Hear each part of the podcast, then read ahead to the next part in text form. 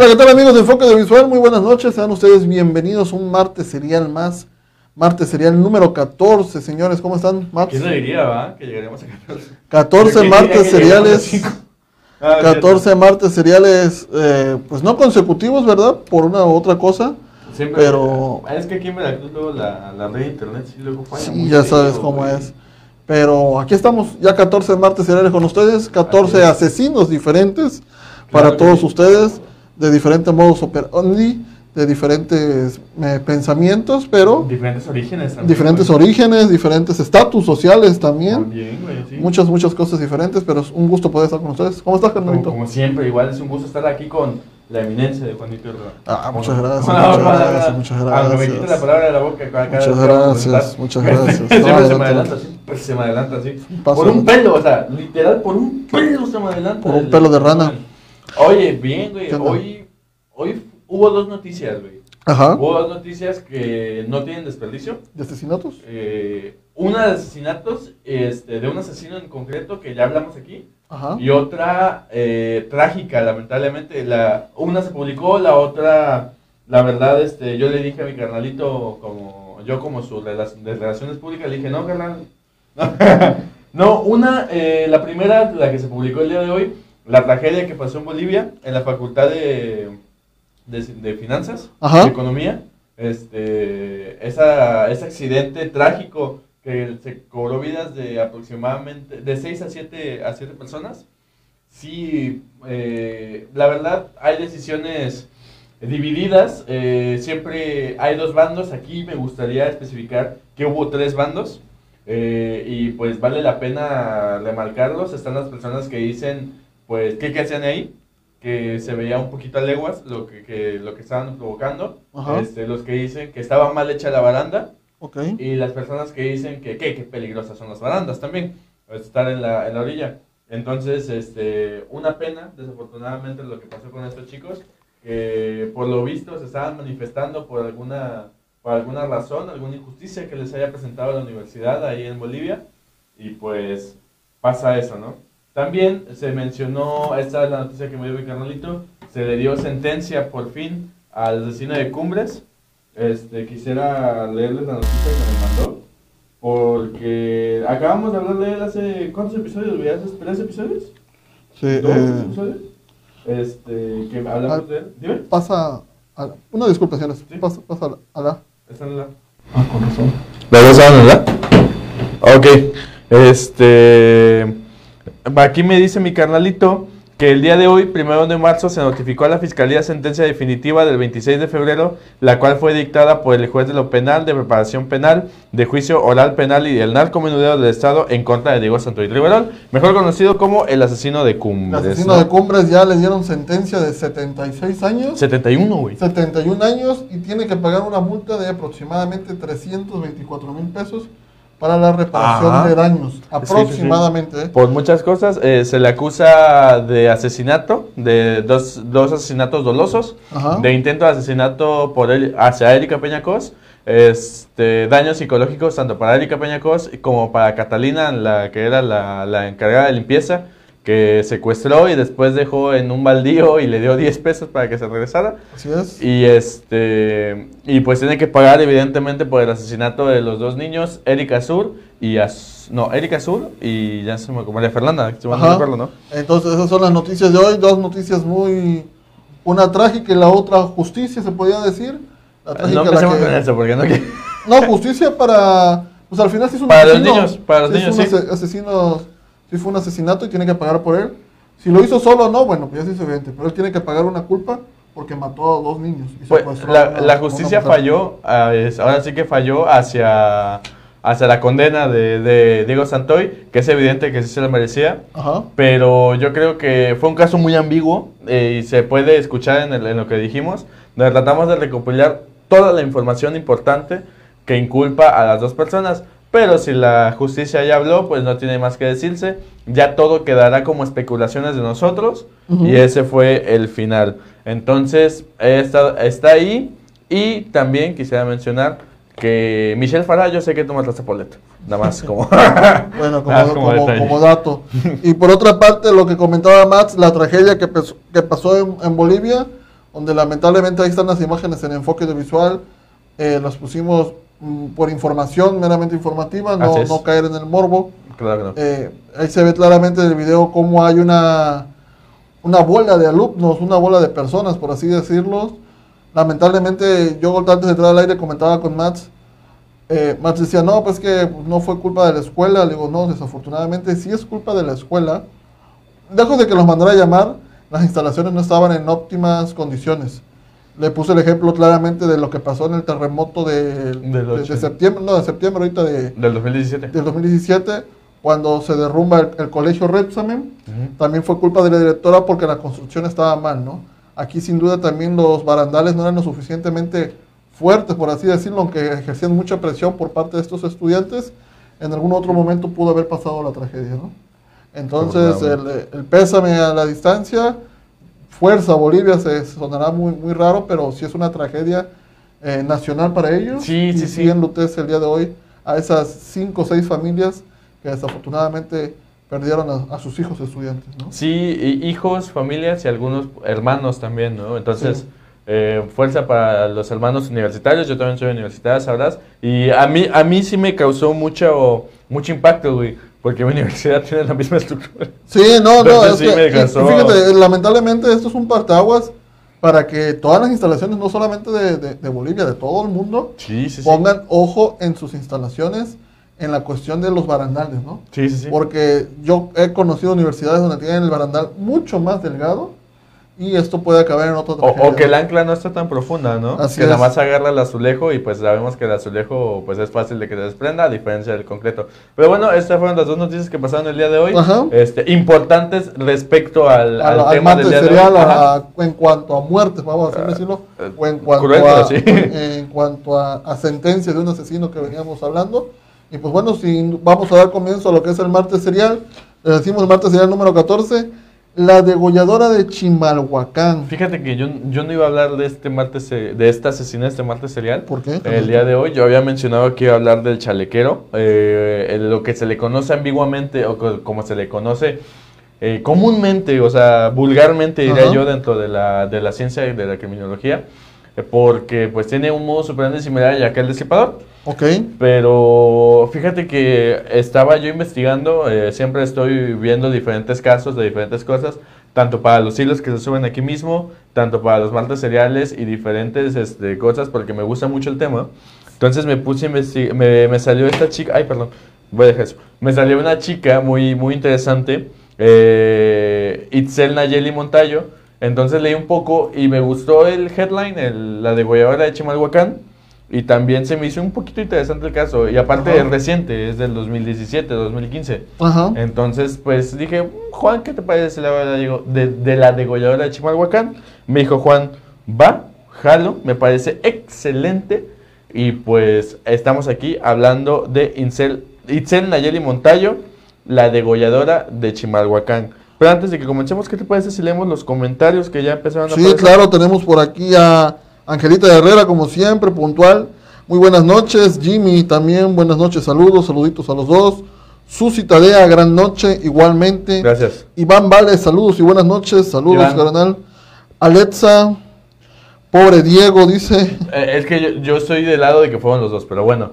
Ella No, sí, también- independientemente de que hayan sido los dos o no, está justa la sentencia, vamos a llamarla justa para él. Ah, sí, sí, no sí, estoy hablando él. en relación a la- al caso o al... A lo al- que a se lo- a lo- especuló, ¿no? Al- A lo que fue alrededor Estoy de- viendo que para él la sentencia fue justa porque ya no va a salir con vida o a menos que cumpla 110 años en prisión. es como salió. También depende de la, de la buena conducta. Pero pues, ya, está muy difícil, ¿no? Sí. Angelita Herrera también manda saludos, muy mal esa sentencia. Gracias, gracias. Gabriel Minia nos manda saluditos.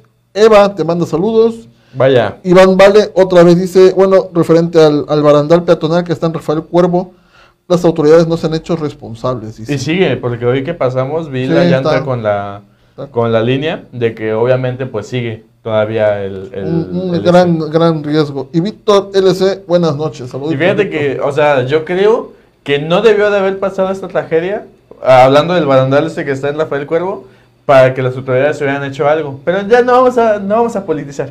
Este, Estamos bien así, todo perfecto. Fernando, excelente trabajo el que estás haciendo. Y también tú, Cuitláhuac. Este, sigan la página de página que te avisa si Cuitlagua García, hizo algo. Hoy publicó que no ha hecho nada, evidentemente. Pero Eh, bueno. Vamos a pasar a Víctor, también nos dice que buenas noches. Víctor, nuestro carnal que se va a estrenar, va a pasar la prueba o el jueves. El jueves Para hace ver su qué debut. tal le pasa. Va a estar Eh, chido, va a estar sí. chido el jueves. Pero bueno, Itzel asesina muy jovencita. sí, muy chava, fíjate, muy- me muy lleva tres chavita, años, güey. Tres años, eh, pero nació en el 95. ¿tú Yo soy el 98. Ah, tú eres el 98. Jovencita, tiene 25 años ahorita. 25, sí. 25 va a cumplir 26 aproximadamente. Ujú. Muy, muy jovencita, ¿no? Sí, muy chava, fíjate. Y muy prolífera. O sea, si hubiera seguido libros, hubiera sido muy prolífera. Porque ahorita van a ver el, el lapso de tiempo que se llevó, de donde llevó a cabo sus crímenes. Pero bueno, comencemos desde los antecedentes. Itzel Nayeli Montayo nació en 1995, no se especifica la fecha de nacimiento, creo que por cuestiones de anonimato. Pero bueno, está bien. Nace en el municipio de Chimalhuacán, en el Estado de México, no en la Ciudad de México, no hay que confundir. Este, para los que no sean de México, México tiene la ciudad y el estado. Así es. El estado abraza la Ciudad de México. Son dos diferentes estados. Este, en el seno de una familia de escasos recursos. Yo creo que aquí empezamos, no quiero decir que empezamos mal, pero yo creo que sí se presta hacia, hacia el- la vida que llevó, que decidió tomar. Porque ahorita que sigamos avanzando van a escuchar. Sí, no, no. Hay que dejar claro que no está mal ser de bajo. No, no, no, recursos. no, no, para nada, para nada. Pero es un parteaguas por las restricciones que pudo haber tenido, por la falta de algún momento de, de alimento, por la falta de algún momento de estudios, por la falta en- de determinadas situaciones que llevaron a convertirse en lo que se le conoce como la degolladora de Chimalhuacán, ¿no? La degolladora de Chimalhuacán. Así es, el, ella es la segunda de seis hermanos. O sea, fue la segunda, no sé, pues la hermana, ma- una de las hermanas mayores. Y este vivía con sus papás y sus hermanos, naturalmente. Afortunadamente, bueno, lo que se conoce no vivía, no era de padres divorciados, como viene esa tendencia de, de por ahí de los 90, chavos de los 90 entenderán.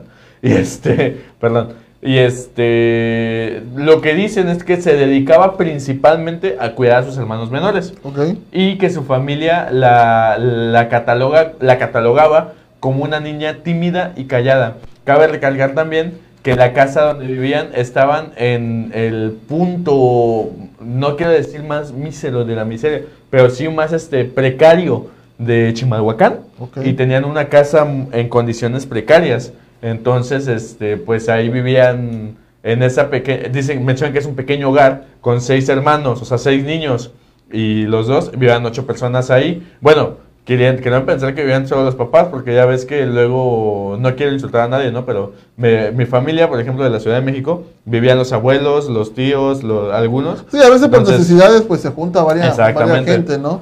Pero pues se sabe que al, al haber muchos habitantes en una casa, pues se deja a un lado la parte de la privacidad. No, y aparte viene ese, chi- este, ese chistorete que mencionan los, los habitantes de la Ciudad de México, que ya en la Ciudad de México y Estado de México se dice que empiezan a apilar pobres, porque viven hacia arriba, en, en este, en ¿cómo se llama? En unidades habitacionales. Entonces sí, este, pues lo que tú dices, ¿no? Se empiezan a juntar por necesidad. Este, lo, que, lo que dije fue un chiste que escuché de otro comediante, no crean que yo lo dije. Este, ¿no? Eh, pues, mi familia también vive en unidades habitacionales, así que, pues bueno. Y eh, lo que pasa es que no se conoce mucho de su infancia, si, si tuvo algún problema o algo. Lo único que se conoce dentro de la línea temporal de esta asesina es que deja la primaria. eh, algunas versiones comentan que en segundo grado, otras dicen que en tercero. Entonces vamos a dejarlo que termina en segundo y no pasa a tercero. Así como Gildirim en la pelea del Canelo. Y este y porque se le dificultaba leer y escribir. Entonces aquí es donde yo digo, ¿por qué se le dificultaba? Porque se dedicaba a cuidar a sus hermanos, no tenía Sí, tiempo no, para pues no, sus no estudios. tenía tiempo para estudios. Recordemos que lamentablemente al parecer ella era la hermana, una de las hermanas mayores, ¿no? Sí, sí, sí. Que entonces tenía que hacerse cargo de la de, de la, de sus hermanos. Yo quiero pensar que sus papás, los dos trabajaban. Sí, Entonces, posiblemente los dos trabajaban o los dos los dejaban ella a su suerte y ella tenía que, que, pues, lidiar con, con los niños y esto dificultó para ella hacer su, su aprendizaje, facilitó que por otro lado tuviera, fuera tímida, se le, se le, se le, ¿cómo se dice? Se le dificultara desarrollar las habilidades de todo niño normal, por así decirlo, de todo un niño que puede llevar una vida normal o de calidad, vamos a llamarlo así, ¿no? Así es. Sin duda alguna ella pues estaba enfrentando ya situaciones precarias. Así es, así es. Y eh, no se conoce nada más, supongo que sigue cuidando a sus hermanos y se conoce que hasta la edad de 14 años empieza a vivir en unión libre con una persona. Por favor, 14 Sí, sí, años, 14. una niña, se una niña. eh, eh, hay versiones que dice que se casa y que es en unión libre. Yo eh, no quiero poner mi juicio, pero yo sí creo que haya sido en unión libre. Por, Sí, no, por es la cultura es que mu- es tenemos muy hoy en difícil, día. No, y aparte es muy difícil de que se casen. Ninguna autoridad los hubiera casado porque es menor de edad. Ah, Exactamente. Vamos a partir Sí, de ahí. Por otra parte, eh, de- al ser la mayor quizá, y los padres a enfrentarse a, a problemas económicos fuertes, al vivir, como dices tú, en una casa muy pequeña y al ser demasiados, si esta niña encontró a alguien que se la pudiera llevar, pues para ellos ha de haber facilitado las cosas. Sí. Sonará despectivo, pero en mi México se sigue aplicando día con día y no es una, no es una, una mentira, es una realidad, donde en diferentes pueblos, oye, ¿sabes qué? La niña de 14, 15 años ya vete. Y mientras yo no te, si para mí no representas un gasto, mejor. Sí. Entonces, esta niña de 14 años, estábamos hablando que ya estábamos en los 2000, Era el 2009. 2009, 2009, imagínense, sí. 2009, Ahorita en, eh, en México ya se estaba casa- ya se estaba juntando una niña, se desconoce la edad de su pareja, pero ya se estaba yendo a vivir con una, otra persona. Así es. Y eso no es todo. O sea, se juntan en unión libre y tienen su primer y único embarazo. Imagínate. Eh, menciono su primer y único porque justamente sufre es un embarazo extrauterino este que pues es necesario que se someta a una histerectomía para poder salvar su vida y esto ocasiona que la mujer se vuelva estéril.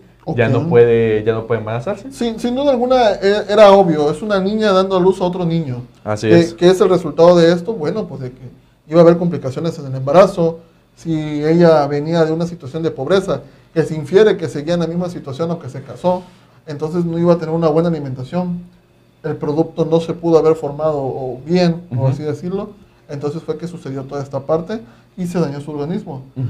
A pensar de que, quién sabe, en ese entonces todavía no hay, no hay historial de que ella ya consumiera algo, ¿no? Para Sí. afectarse a su salud, ¿no? Así es. Y pues bueno, este, a los 16 años es cuando se separa de su pareja. Eh, hay algunas versiones que mencionan que la pareja no pudo soportar, este, bueno, pues básicamente que tuvo este trauma, ¿no? Este trauma debido a la condición de su pareja o a lo que tuvo que vivir su pareja, no soportó y decide abandonarla. Entonces es aquí donde yo pienso que esta chica, digamos Itzel, Itzel la degolladora, este, comienza con una depresión muy grande y empieza con a una adicción muy fuerte al tabaco y al alcohol. Estamos hablando que era 2010, más o menos, 2011. ¿Sí? Estamos hablando que ya es una temporada en donde ya existían, estaban empezando las redes sociales, Sí, sí, ya había más información. Muy este, ¿A qué voy con esto?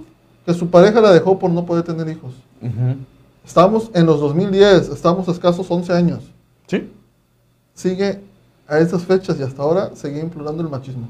sí, sí, sí. Porque eso es un factor de machismo a más no Correcto. poder.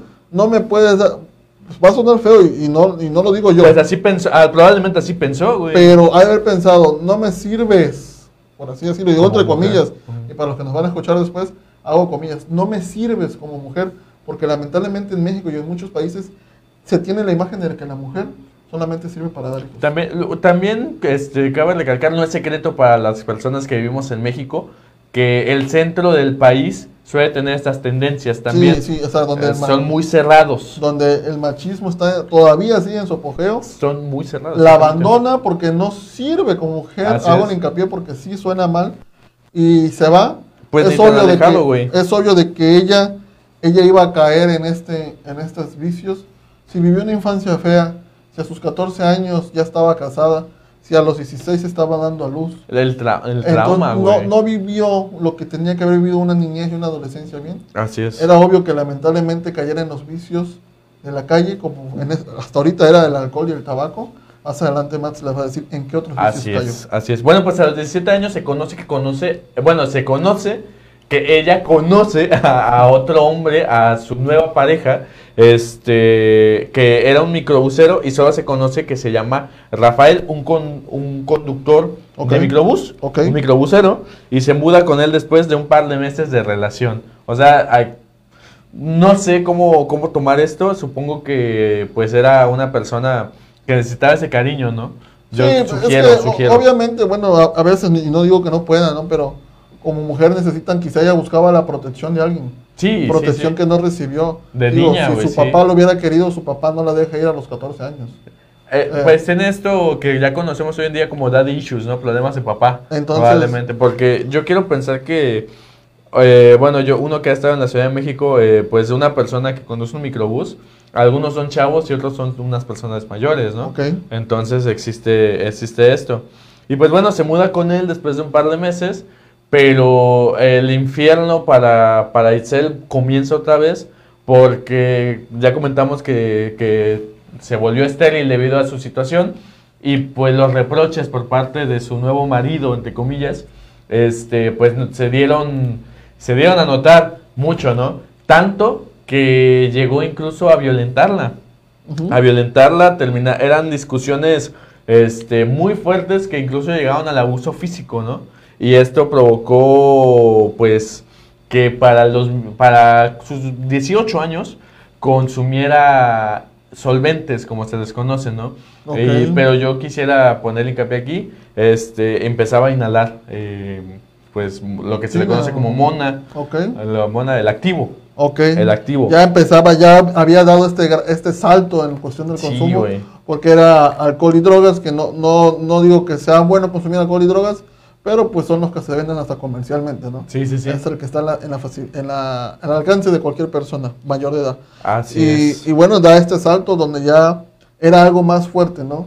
Porque- ¿Por qué? Porque bueno, esta segunda pareja, lejos de apoyarla, lejos de darle quizá la paz que ella necesitaba, La tranquilidad. pues ¿no? se vuelve todo lo contrario, ¿no? Sí, sí, Y sí. lamentablemente ya al haber violencia física, ya genera otro sentimiento en ella. Correcto, correcto, mundo. Eh, perfecto. Este, y lo que pasa eh, ya cuando cumple los 18 años, después de empezar a consumir estos solventes, estos inhalan, drogas que se inhalan, este, se conoce que empieza a vender dulces en el metro.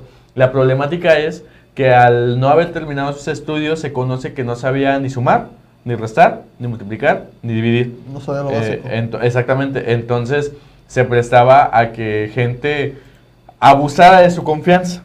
O sea, que, que pagara menos, que le diera esto. Entonces probablemente generó un cierta falta de empatía, quiero suponer, hacia, la, hacia el ser humano, porque se pasaban de lanza. Y yo quiero suponer, no se menciona en el récord, pero quiero suponer que al momento de llegar al, al hogar que compartía con su en ese entonces pareja, pues había muchos más reproches porque se dejaba abusar de por parte de la gente que le compraba, que le consumía dulces. sí, claro. Entonces eran, eran peleas muy constantes y repetimos que terminaban en abuso físico comúnmente, ¿no? Entonces pues ella se refugiaba en las drogas, en estos solventes. Entonces eh, esto yo creo que sería como que la introducción, un poco la introducción de, este, de la vida de Itzel, la degolladora de Chimalhuacán. Ya eh, vamos a empezar a comenzar lo que viene siendo la sanguaza, la sangre, este, a lo que vamos. Y el 14 de septiembre de 2015 fue cuando se conoce el primer ataque de la degolladora de Chimalhuacán, por el cual toma su nombre, ya que, este, ¿cómo decirlo? Se abalanza contra un hombre llamado Antonio Soto Leiva, de 43 años de edad, un vecino de ella, un vecino de la localidad. Ahí tienen a Itzel, a Itzel Nayeli. Este, sí, para que vean cómo eran las heridas que provocaba, cómo no. Este, se la balanza, fue atacado a las 5 y media de la mañana aproximadamente. Y por una mujer que se le acercó a la espalda, es lo que comenta Antonio. Y le provocó una herida de 15 centímetros en el cuello, que afortunadamente no tocó ninguna estructura vital, por lo que pudo sobrevivir. Y pese a estar herido, ojo, eh, esta persona empezó a seguir a Nayeli, a Itzel, perdón, por 50 metros Ok. para poder alcanzarla. Sin embargo, la degolladora corrió lo suficientemente rápido y no pudo alcanzarlo, aparte de que la persona se encontraba herida, naturalmente se encontraba desangrándose. Sí, Eh, no. afortunadamente no de gravedad, pero se encontraba soltando sangre. Y pues lo que logró hacer esa persona fue arrastrarse un poco y entrar a la casa de, de uno de sus familiares. eh, aquí se menciona que es una de sus sobrinas, si mal no recuerdo. y este, de sus hermanas, perdón, abrió la ventana y lo encontró bañado en sangre y sin poder articular palabra, naturalmente por el corte que acaban de ver, que era de 15 centímetros y que afortunadamente no le llegó a ninguna, ni a la carótida ni a la yugular. Entonces, ¿viste ese? No, hombre, ya Y este fue llevado al hospital por las heridas. Este fue el primer ataque que llevó a cabo la degolladora de Chimalhuacán. Ya notarán por qué el mote de la degolladora.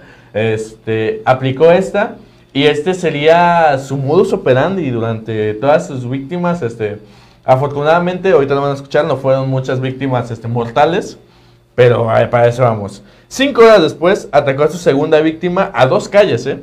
A dos calles donde ocurrió su primer intento de asesinato.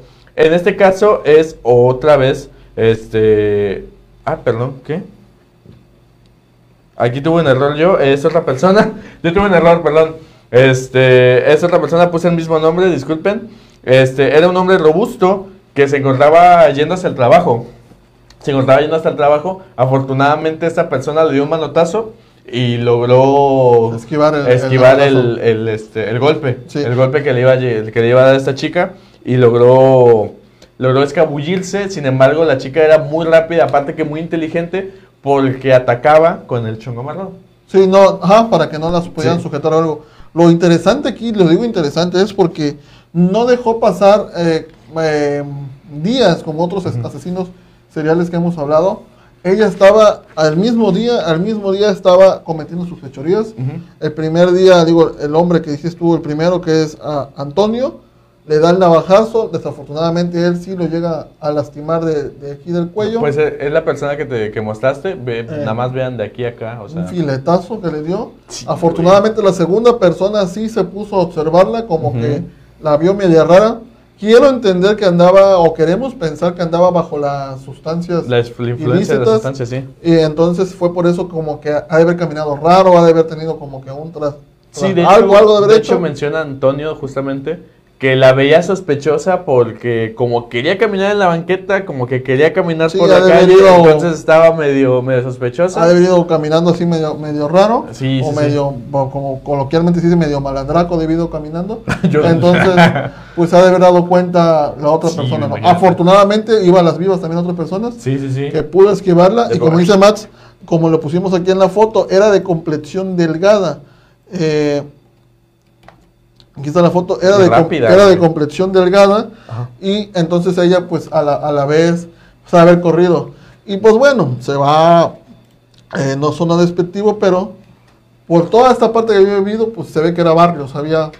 Pues sí, vivía, moverse. sí, vivía en las, una de las zonas marginadas de Chimalhuacán, supongo que sabía defenderse, o sea, sabe, sabes, conoce su barrio, ¿no? Ahora sí, Sí. conoce su barrio y sabía defenderse, entonces parte de defenderse es saber correr. Sí. Entonces, eh, bien dicen que por eso los mexicanos somos buenos en, el, en la caminata, en el atletismo y en el box, porque es lo más básico que tienes que saber hacer en México, correr, caminar y agarrarte a golpes. Sí, o sea, Entonces- defenderte, vamos a ver cómo defenderte. Entonces, este, pues, eh, pues eso, eh, sabía correr, sabía cómo escabullirse y más que nada porque era su barrio, conocía, porque se menciona que era dos calles y que era un vecino de, de la colonia, Sí. entonces sabía dónde escabullirse y cómo escabullirse.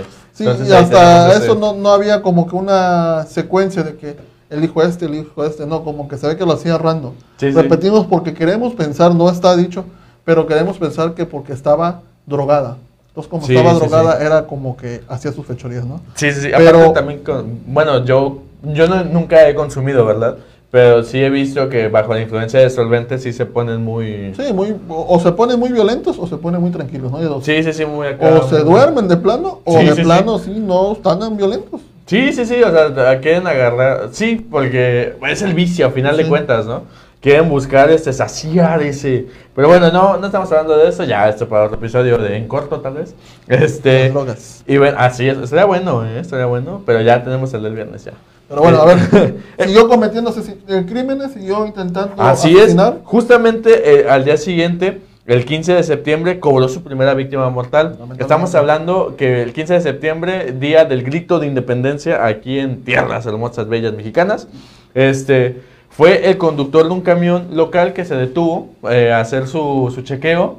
Entonces agarra y va a revisar y se encuentra con una señora desangrada, güey. Desangrada ahí en este ahí en su en el en el pasillito que hay el camión y pues se, se saca de onda porque él en toda la ruta nunca se percató de algún este de alguna trifulca, de alguna pelea ni de una persona que gritara auxilio ni nada por el estilo. Entonces fue que este señor la, la agarró y se la llevó al hospital y la persona fue identificada como Rosario Laureano Ventura de 40 años, degollada sin ruido, murió cuando era trasladada al hospital. Y lo que se infiere es que esta persona eh, se sentó detrás de ella eh, en el microbús y lo que hizo fue tomarla por el cabello. Delante de ella. Ah, de- ah, no, eh, Itzel. Ah, entonces se sentó detrás de la, de la Ajá. señora.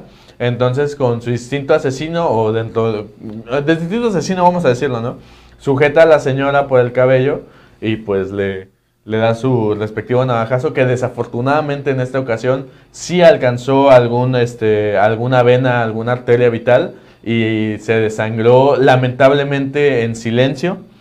Y pues eh, falleció esta persona de 40 años solamente, una persona relativamente joven Sí, para morir. sí, porque, eh, como dices tú, muy habilidosa, Así es. porque hizo que nadie se diera cuenta, quién sabe cómo la acomodó, cómo la degolló, eh, con una, pues, se entiende que era una navaja muy, muy Ujú. filosa. Y imagínate, pues sí, primero pues te cortan esta parte, no puedes hablar porque te estás atragantando con la sangre. Así es. Entonces, desafortunadamente, un día después, ¿eh? estamos hablando de que tan solo en dos días, hasta este momento, Ujú. en tan solo dos días llevaba tres víctimas, a las cuales a las tres buscó asesinar. Así es. No buscó herirlas, buscaba matarlas. Así la es. primera la libró porque se pudo más o menos cubrir la herida, pidió ayuda a tiempo. Así es. La segunda no- logró neutralizar el golpe y la otra se fue corriendo la mujer. Y la tercera lamentablemente ya no llegó al hospital. Hasta ahí van solamente tres víctimas. ¿eh? Ese Nada mismo más. día Este, ¿no? Sí, ese mismo día a las 8 de la noche, perdón, estaba checando una Sí. lista por acá. Ese mismo día a las 8 de la noche, 20 horas se maneja aquí, atacó a una persona eh, conocida como Rosa María Jiménez Martínez, una persona de 69 años, en una calle solitaria. Este, ya 8 de la noche ya estaba oscuro y pues la gente de la Ciudad de México suele resguardarse, ¿no? También por este tipo de cosas, de co- A- cuestiones de aparte, de, delincuencia. aparte de seguridad, delincuencia, la Ciudad de México tiende en, la- en las noches a bajar la temperatura. Ándale. Entonces ya pues, nos vamos, nos encerramos. Y se, se toman su cafecito, su pan y vámonos. Y aparte que como es una, es una ciudad que se levanta muy temprano, Ajá. pues ya agarran y algunos dicen, no, pues Sí, si quiero agarrar el metro temprano y chido, pues ahí vamos. Ajá. Entonces ya solitaria. Y esta persona es muy interesante porque ella, y voy a citarla, dice, de repente sentí como si con una pluma me picaran en la cabeza. Así rapidito. Cuando vi la navaja, me volteé y me caí al suelo gritándole, ¿qué pasa, chavo? Porque pensé que era un chavo. Pero ya había salido corriendo y por como corría me di cuenta de que era mujer. Era muy delgada y la navaja era plateadita. Ok. Es lo que comenta. Estamos hablando que en menos de 24 horas, porque Ajá. el primer crimen lo cometió igual en la noche. Así es. Eh, ya llevaba cuatro víctimas. Cuatro víctimas. Dos, sí, sí, tres, sí. tres heridas, una, uno no. eh, y una, una, Una mortal, Una, una mortal. mortal. Que a todas se iba a matar, ¿eh? Sí. O sea, que queda claro. O sea, Eran no- cuatro víctimas mortales, vamos a hacer Ajá, ajá, mortales. pero que una sí alcanzó a fallecer, fa- lamentablemente. Eh, estamos hablando de que, yo insisto, estaba bajo las sustancias ilícitas. Ujú. En sus cinco sentidos, pues no creo que haya tenido el valor para. pues, quizá en sus cinco sentidos sí hubiera cometido estos crímenes, pero de manera más organizada.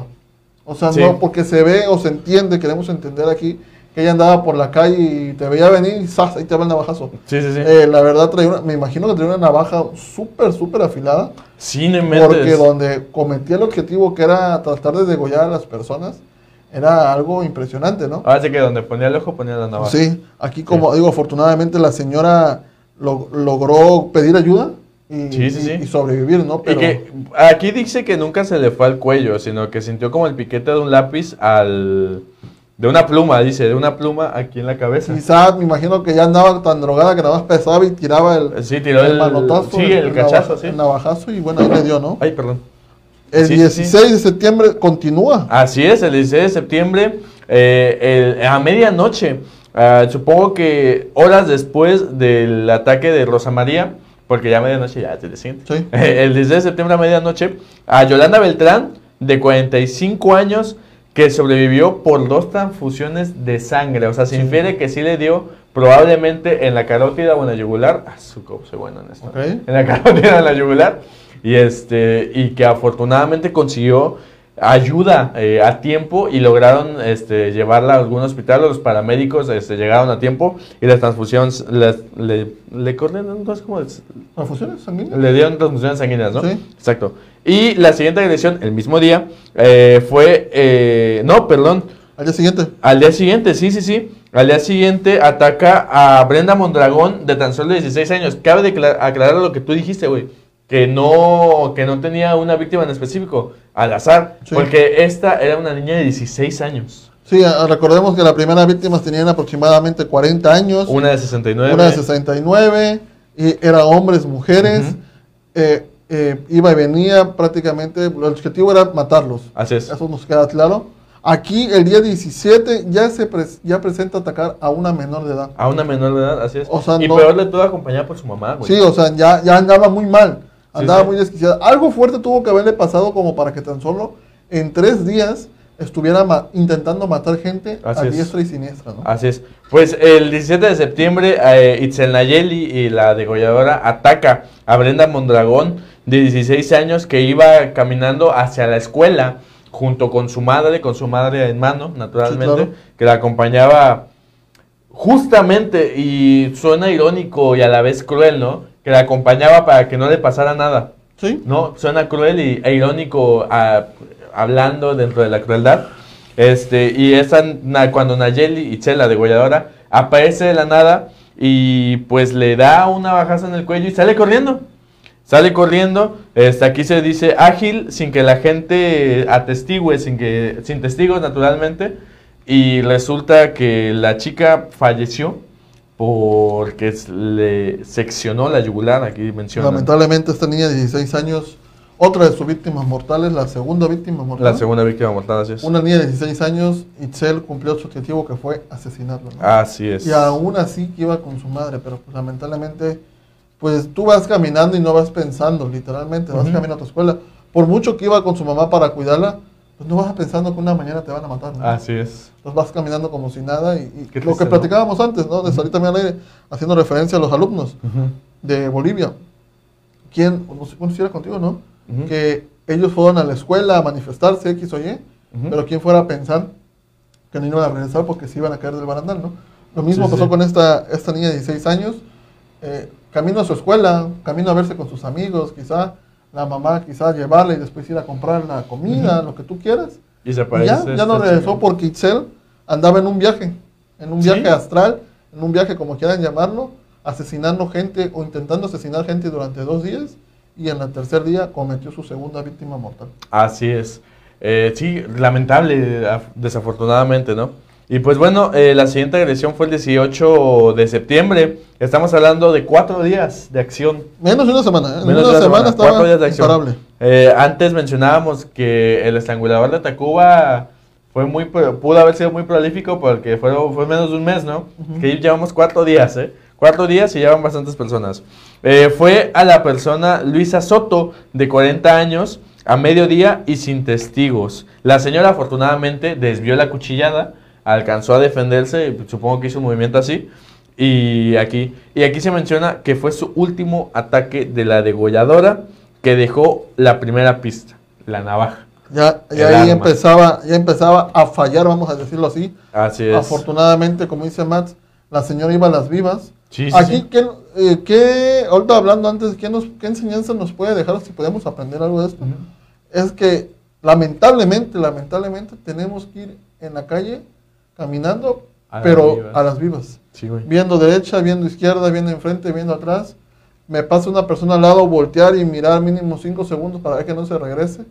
A donde vayas, hasta en el súper, porque ya ves que en el súper está de moda que te encierra un carrito adelante, Sí. otro carrito atrás y presto, te sacan la cartera. Entonces, ¿qué enseñanza nos puede dejar este tipo de, de situaciones? Es que, que hay que ir a las vivas, lamentablemente, porque en nuestro país sigue habiendo locos, por Así así, decirlos, personas atrofiadas de la mente que están buscando dañar a alguien sin motivo alguno. Sin motivo alguno. Sí, y aquí estamos supuesto. hablando de, de ella, que tiene hace mente seis años. Hace Ujú. seis años andaba asesinando gente a diestra y siniestra. Así es, así es. Mira, ¿te parece si leemos un poquito de comentarios? Claro que Dice sí. Víctor Mendoza, Max Cobos Jr. para, alca- para alcalde. Dice Angelita Herrera, qué bueno que ya cené. Ah, afortunadamente este no es tan, Sí, tan grotesco, ex- explícito, explícito, pero bueno. Eh, Víctor dice, ya llegué. Vaya, vaya. Eh, Milagro, carnal. Guerrero Hernández, buenas noches, saludos, gorditos y bonitos, Es, saludos. Rulo, el Rulo. Ah, ¿se cambió el nombre? Sí, se cambió el nombre. Este Rulo cada rato ni lo conozco. Sí, dice, saludos chicos y saludos a mi amigo Mats. Saludos a mi Eh, jefe. Charlie creo que tiene hambre, quiere cenar, dice por acá. Ajá. Angelita Herrera, qué bueno que ya cené, pero como, Dice- ¿cómo es que tenía fuerza para enfrentar con los hombres? Pues es que no, tenía fuerza, güey. pues es que prácticamente eh, te agarraba descuidado y me pasaba y fuck. Quizá ahí tú resucitaste y por aquí yo. No, cállate, degollador, cállate, cállate. No, Y pues sí, se le acercaba a las vivas, los acechaba y paca, nada y más. También saluditos a Eren Bravos. Saludos, saludos, hermanito. Eren, saludo. Muchas gracias por toda tu ayuda personal que me has brindado. Eso es todo. Pues se- en aproximadamente fueron siete víctimas no mortales y dos mortales. No se le cataloga como asesina serial. Porque ya mencionaba, no sé si el programa pasado o el antepasado, ¿Qué tiene que? ¿qué? que un asesino serial, tres víctimas mínimo. Tres víctimas. en un periodo de tiempo en específico, ¿no? Que es lo que se, lo que se, es lo que viene la teoría dentro de la criminología y la criminalística. No se menciona, pero mm, no la quitamos de aquí porque pudieron ser más víctimas. Sí, Nada más no, que no pudo. afortunadamente, digo, o las víctimas llegaron a pedir ayuda a tiempo, o las víctimas llegaron eh, a defenderse, Ujú. porque tenemos tres que, se tres que fueron heridas, pero llegaron a pedir ayuda a tiempo. Así es. Tenemos dos que se pusieron a las vivas, un señor y una señora, Así es. que esquivaron el navajazo, sacaron, ahora sí, sacaron el, el barrio foie, también. El, sí, sí, sí. Y dos que lamentablemente pues sí las agarró desprevenidas, que Así no es. pudieron sobrevivir a estos De ataques. hecho, una persona que sobrevivió, eh, José Alberto Pichardo se llama, de 36 años, aquí volvemos a, a recalcar que no seleccionaba a las víctimas por edad, sino que al azar, como Ajá. viniera, eh, fue apuñalado en el abdomen, ah, ok, aquí fue lo primero que aplicó, primero en el abdomen para a lo mejor este, pues, inmovilizarlo y otro para en el cuello. Eh, Pichardo llegó a declarar que su atacante era muy rápida y la llegó a comparar con la rapidez de un ninja. O sea, muy ágil, muy, muy acá, muy... Sí, pues es que pues te aplicaba la de ¡fum! Sí, Eh, vámonos. Pues sí, sí se puede decir como un, un ninja, ¿no? Así es, así es. Y pues bueno, eh, después de que se encuentra esta primera pista, pues comienza, lamentablemente yo quiero poner este punto aquí, porque ya habían sido nueve víctimas en total, o sea, que habían sufrido de este, de este, de, por esta señora, no por esta señorita, disculpen. Este, y pues ya cuando hay una prueba física, una navaja, ya empiezan a investigar, yo creo que ahí hay algo que están haciendo mal. O sea, no es por, no es por este, evidenciarlos tampoco, ¿no?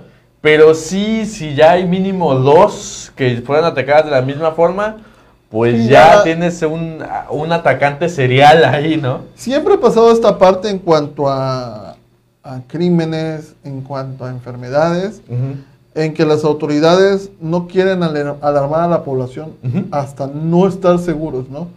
No, oye, si estás viendo que están apareciendo, pone que tú dos fue coincidencia, pero Sí, ya sí. tres personas con intento de, de- de asesinato, navajazo en el cuello, pues ya man- ah, emite una alerta, ¿no? Digo, por eso también es muy importante que si en algún momento ustedes son atacados, acudan a hacer la denuncia, porque Sí. quizás estas personas que se salvaron no denunciaron. Al quizá, momento. quizá no denunciaron al momento, ya quizá cuando vieron el caso ya fueron.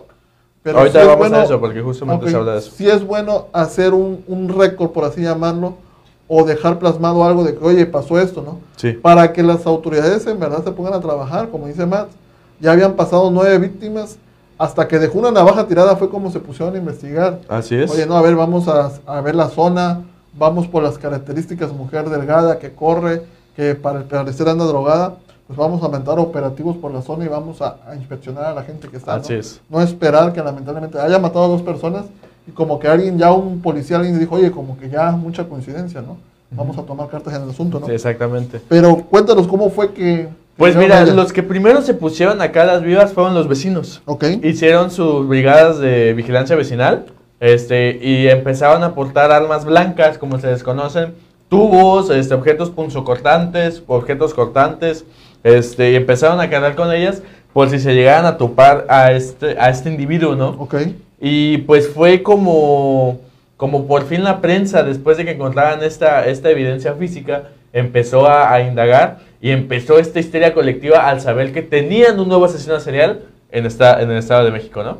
Entonces la prensa fue como la fue cuando la bautizaron como la degolladora de Chimalhuacán. No, no.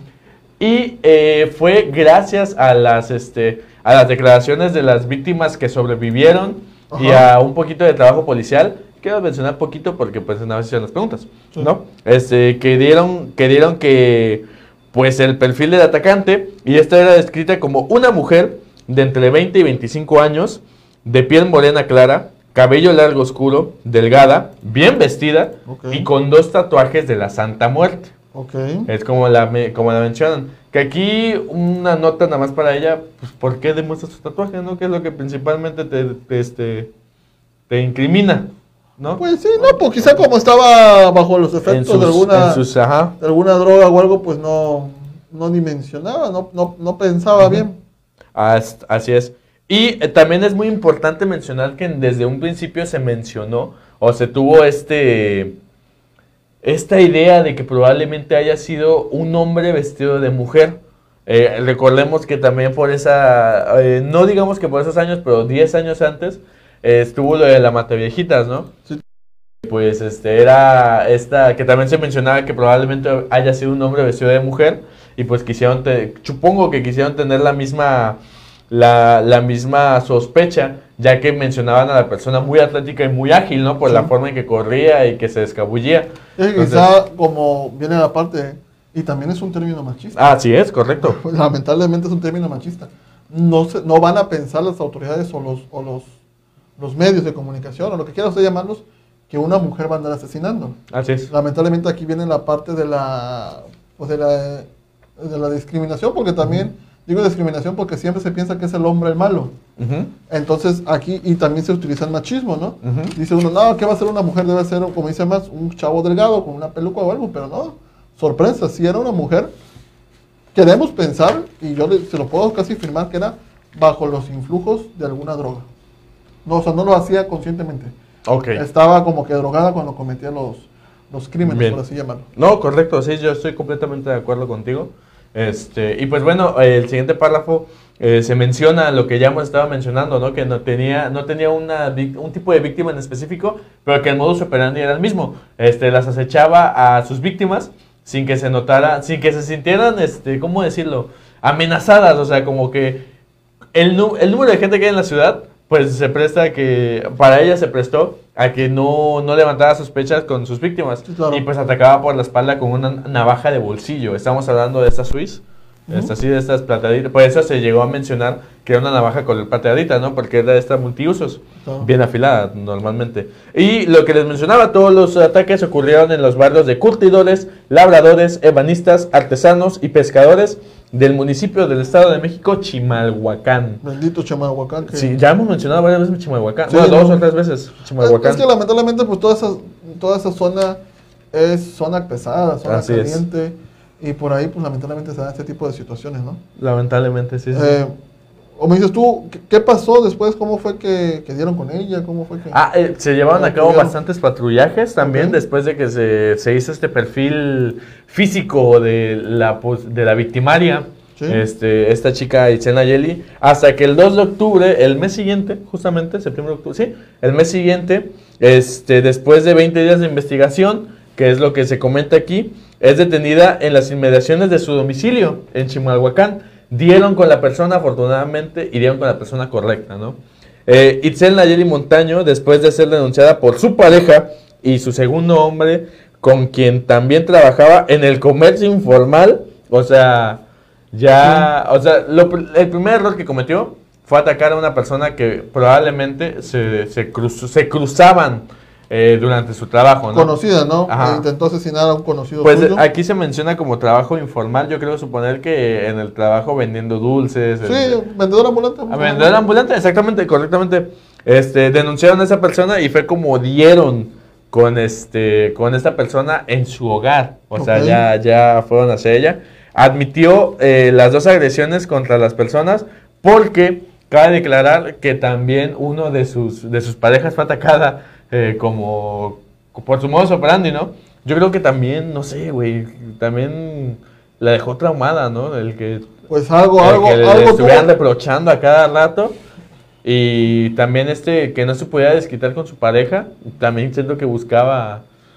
Al- Algo pasó para furia. que, para que ella quisiera matarlos Ujú. de, de la forma tan violenta. O sea, eh, recordemos que cuando los, o todos los, asesinatos, los asesinos que hemos visto, los 13, siempre tienen un detonante y alguna particularidad que desenvolvió que ya sea o que los hagan pedazos a los cuerpos, o que sea por asfixia, o que sea por, por violación también, X o Y, ¿no? Algo le tuvo que haber pasado a ella para que ella decidiera degollarlos. No sé si ella en algún momento con su primera, segunda pareja que la violentaba, quizá cuando le pegaba para amenazarla le ponía un cuchillo, Probablemente. ¿eh? quizá una navaja le ponía, quizá la agarraba del cuello, la sujetaba, algo que hizo que detonara que ella buscara esta parte del cuerpo. O sea, porque si quiere asesinar, apuñala en cualquier parte.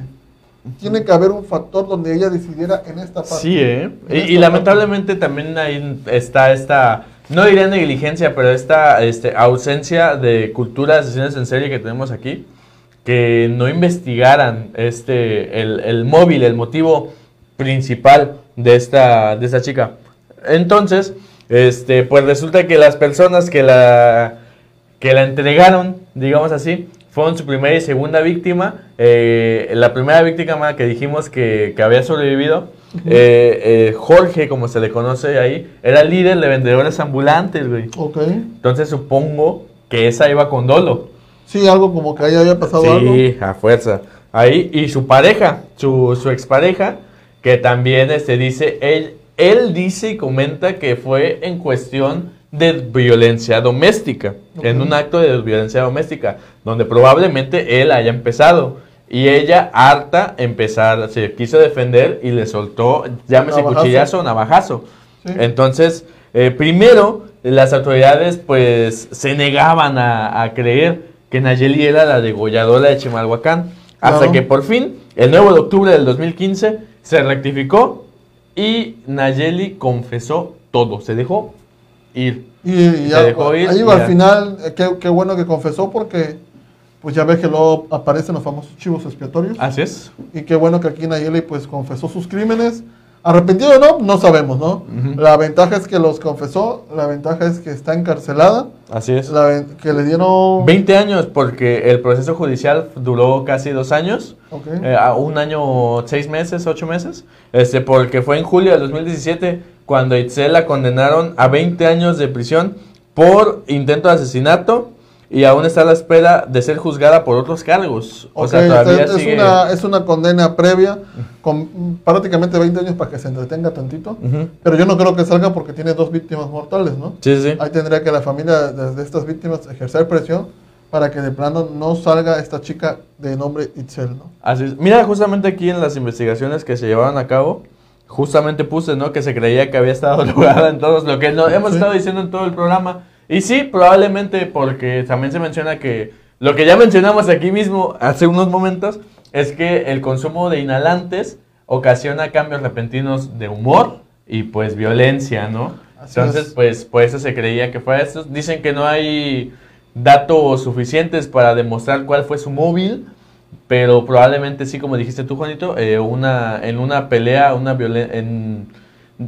Cuando estaba susceptible después de que perdió, su- cuando se volvió estéril, probablemente su pareja, que la violentaba domésticamente, la llegó a amenazar con un cuchillo en el cuello y ese haya sido su trauma, ya que estaba susceptible a, dentro de una depresión eh, después del- de este evento traumático en su vida, ¿no? Sí, claro, ¿no? Sin duda alguna, Itzel, todo una bien merecido, por así decirlo, el nombre de degolladora de Chimalhuacán.